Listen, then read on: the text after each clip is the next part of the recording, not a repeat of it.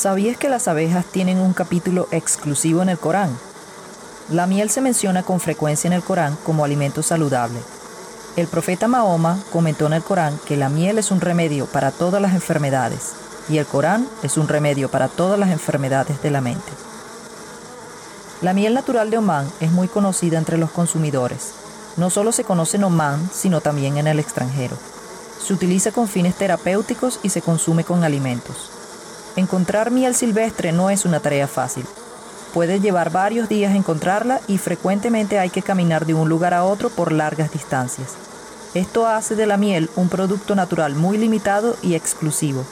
Por eso en este episodio Mohamed Al-Hinay nos hablará de la búsqueda de la miel, el oro líquido. Ahlan wa sahlan, Mohamed. Ahlan wa sahlan ya marhaba, Rigel. Muchas gracias por tomarte el tiempo de hablar conmigo y bienvenido a ¿Qué tal Oman? De nada, querida. Cuéntame un poco sobre ti. ¿De dónde vienes en Oman? Hi, welcome.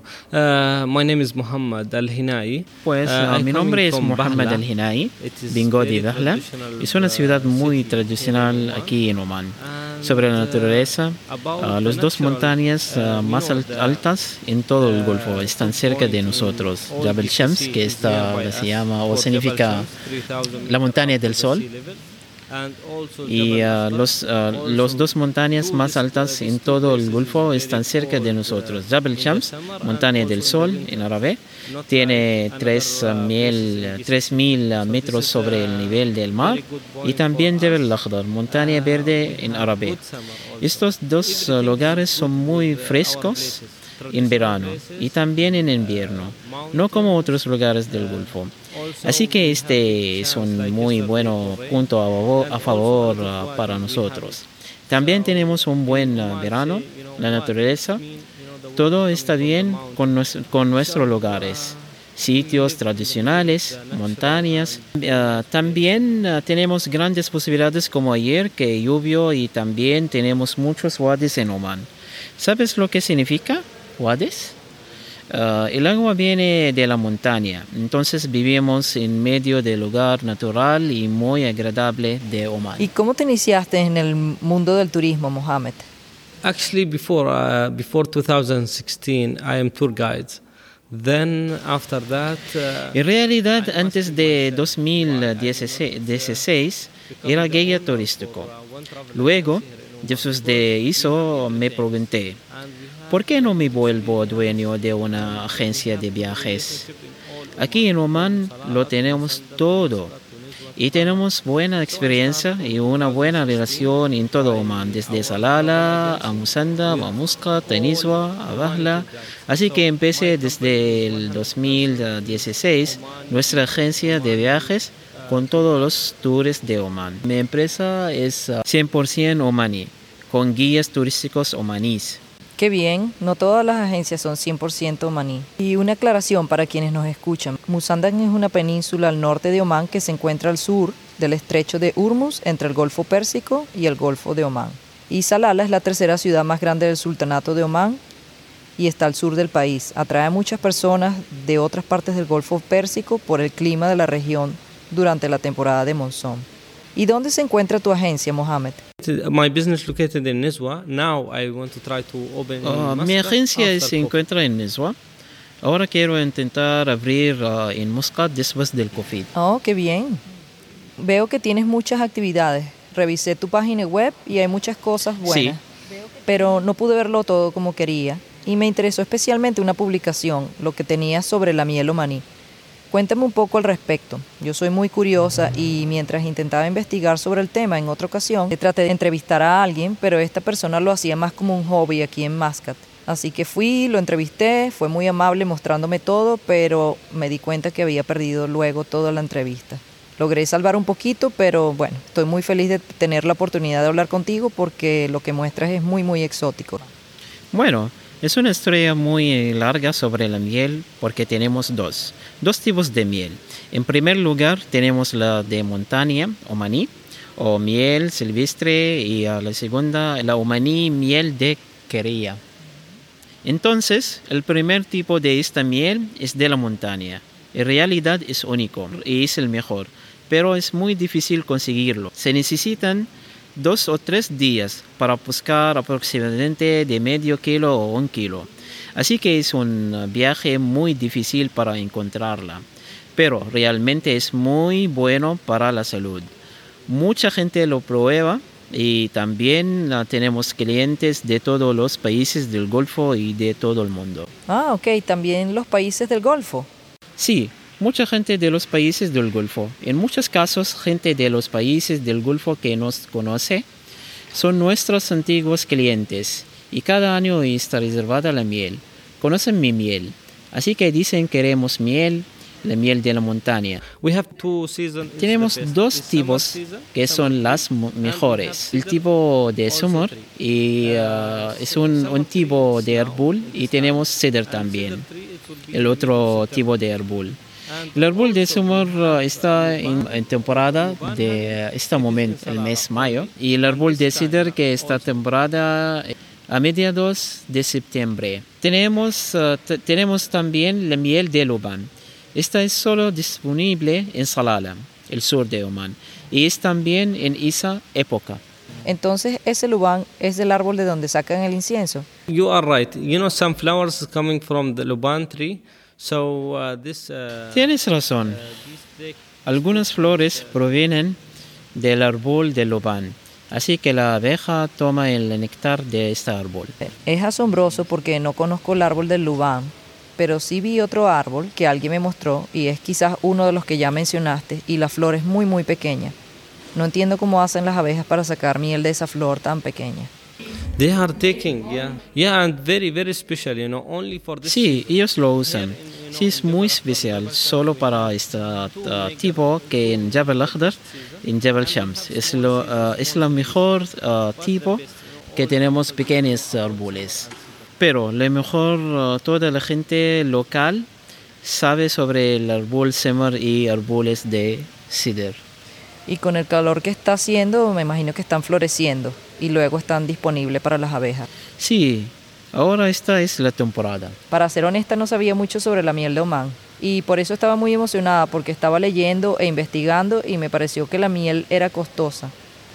Pero si la comparas con la que encuentras en el supermercado, que no es realmente miel de verdad, sino que es principalmente azúcar, y cuando aprendes que tienes que buscarlo como por dos o tres días, entiendo que es pura naturaleza y que es un producto muy exclusivo y limitado. Muy puro, tienes razón. Entonces, bueno, no es algo como una empresa que produce miles de botellas de miel cada minuto. Tienes razón, es muy singular. ¿Y cómo es el proceso de recopilación? ¿Cómo saben dónde buscar? En realidad, esta es el parte del turismo también. Es una aventura para buscar la miel, porque hay que hacer senderismo. Nosotros salimos cerca de la montaña, así que hacemos senderismo sin buscar el miel. Entonces, si eres uh, bueno para el senderismo, puedes ir a buscar la miel e encontrar la cueva. La miel está dentro de la cueva en las montañas, la cema. Entonces debe ser muy buena para personas haciendo senderismo cuando pasamos por los lugares con agua y vemos a las abejas. Si la abeja baja y ya sabe está muy cerca, se van a la parte superior cuando están dejando el agua, eso significa que está muy lejos. Y si están dando vueltas en espiral, eso significa que alguien está cortando el panal y tomando la miel. ¿Alguien que tal vez fue antes que tú? Sí, sí. Ah, ok, entonces es interesante. La realidad es que observas el comportamiento de la abeja para ver más o menos dónde podría estar el panal. Sí, por supuesto.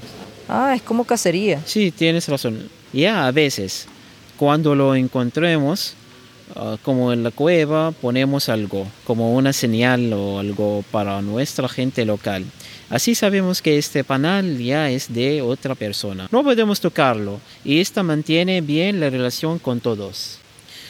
Solo algo, alguien, uh, algún árbol o algo cerca de la cueva para nadie pueda tocarlo.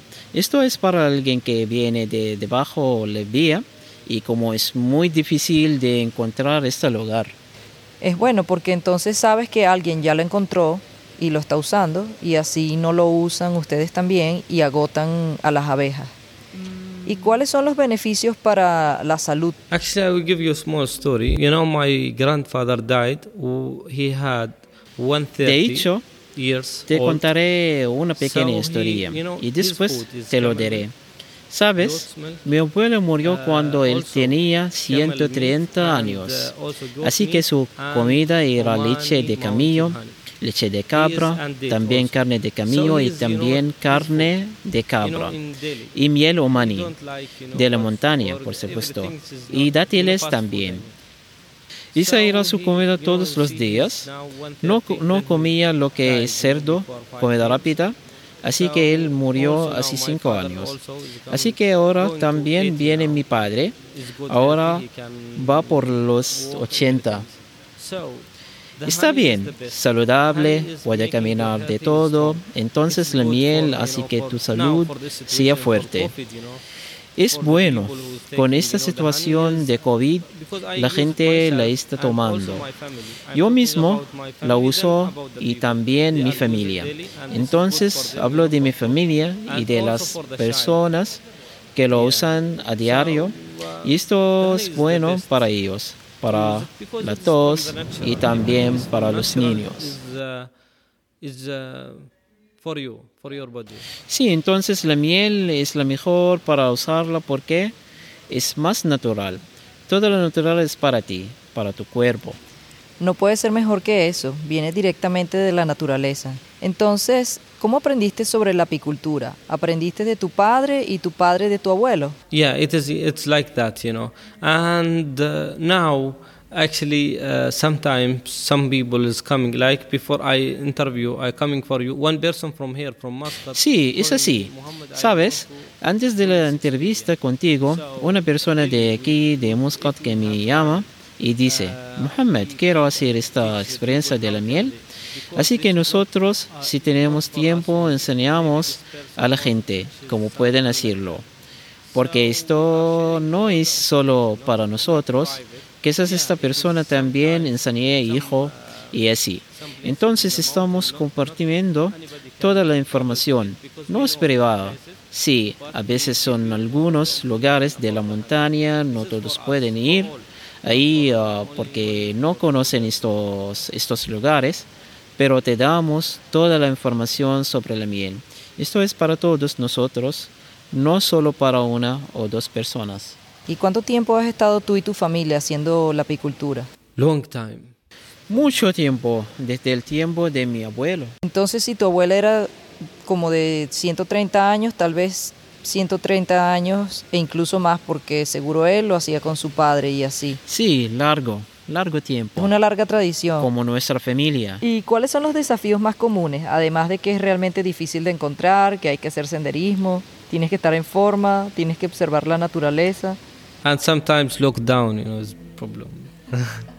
you know, sometimes in COVID, you know, you you are re- you are staying the in the mountain. You want to come back. Hay problemas a veces en COVID o estás en la montaña y quieres volver y hay confinamiento, pero todo estará bien muy pronto. ¿Y cuánto cuesta la miel? Por ejemplo, una botella de estas mieles silvestres que encuentras. Como te lleva tres días encontrarla, ¿cuál sería su precio? Not expensive, but uh, we see it's normal because we are very hard. For one kilo, it is the Bueno, no es caro, 160. pero vemos que es normal el precio porque está muy difícil de encontrar por un kilo y los, el costo es 160 o maní reales.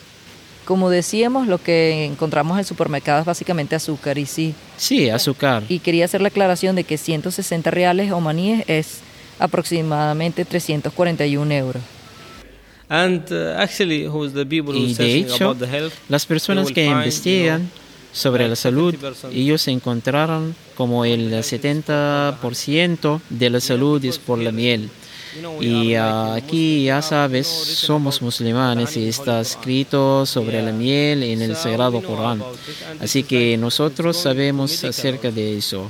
Así que hablamos Oman, de ello y muchos remedios aquí en Oman están usando la miel. Ah, ¿de verdad? Se utilizan muchos tratamientos terapéuticos con la miel, porque me preguntaba si hay una larga tradición de miel o recolección de miel en Omán. Y como dijiste que también se habla sobre eso en el Corán.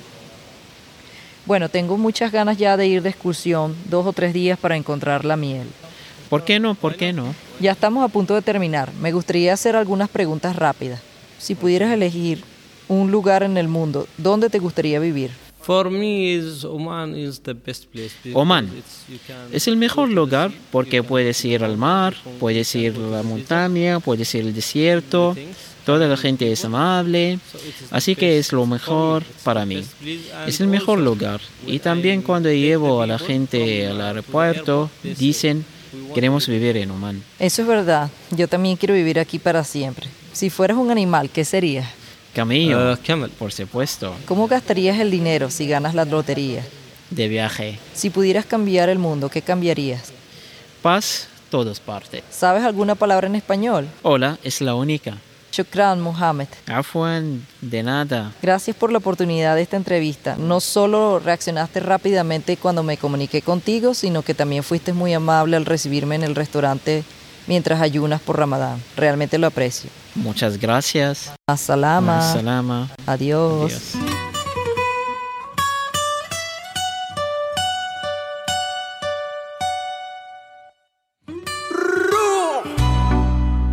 Gracias gigantes a mi amigo Abdullah Al-Wahabi, también conocido como Juanito. Abdullah, gracias por el inmenso apoyo traduciendo, por tu interés y muchas gracias en especial hoy por ayudarme en el doblaje al español de este episodio. Shukran, Juanito. También gracias a quienes nos escuchan y siguen. Realmente disfruto grabando cada uno de los episodios y si tú también los disfrutas, ¿por qué no compartirlos con un amigo? ¿No has escuchado todos los episodios aún? Vamos, Shkila. No hay problema. Puedes volver y escucharlos cuando quieras. Si tienes una pregunta para mí o para alguno de los invitados, la mejor manera de ponerse en contacto conmigo es por medio de un mensaje directo en Instagram a arroba. Y si hay un invitado o tema en particular que te gustaría escuchar en el podcast, avísame. Subo nuevos episodios el último jueves de cada mes. Suscríbete en Apple Podcast, Spotify, Stitcher, Google Podcast, Anchor, SoundCloud para que no te los pierdas. Como siempre me despido con la canción Azatun del actor omaní Muhana Adawani y su versión de la popular canción Despacito.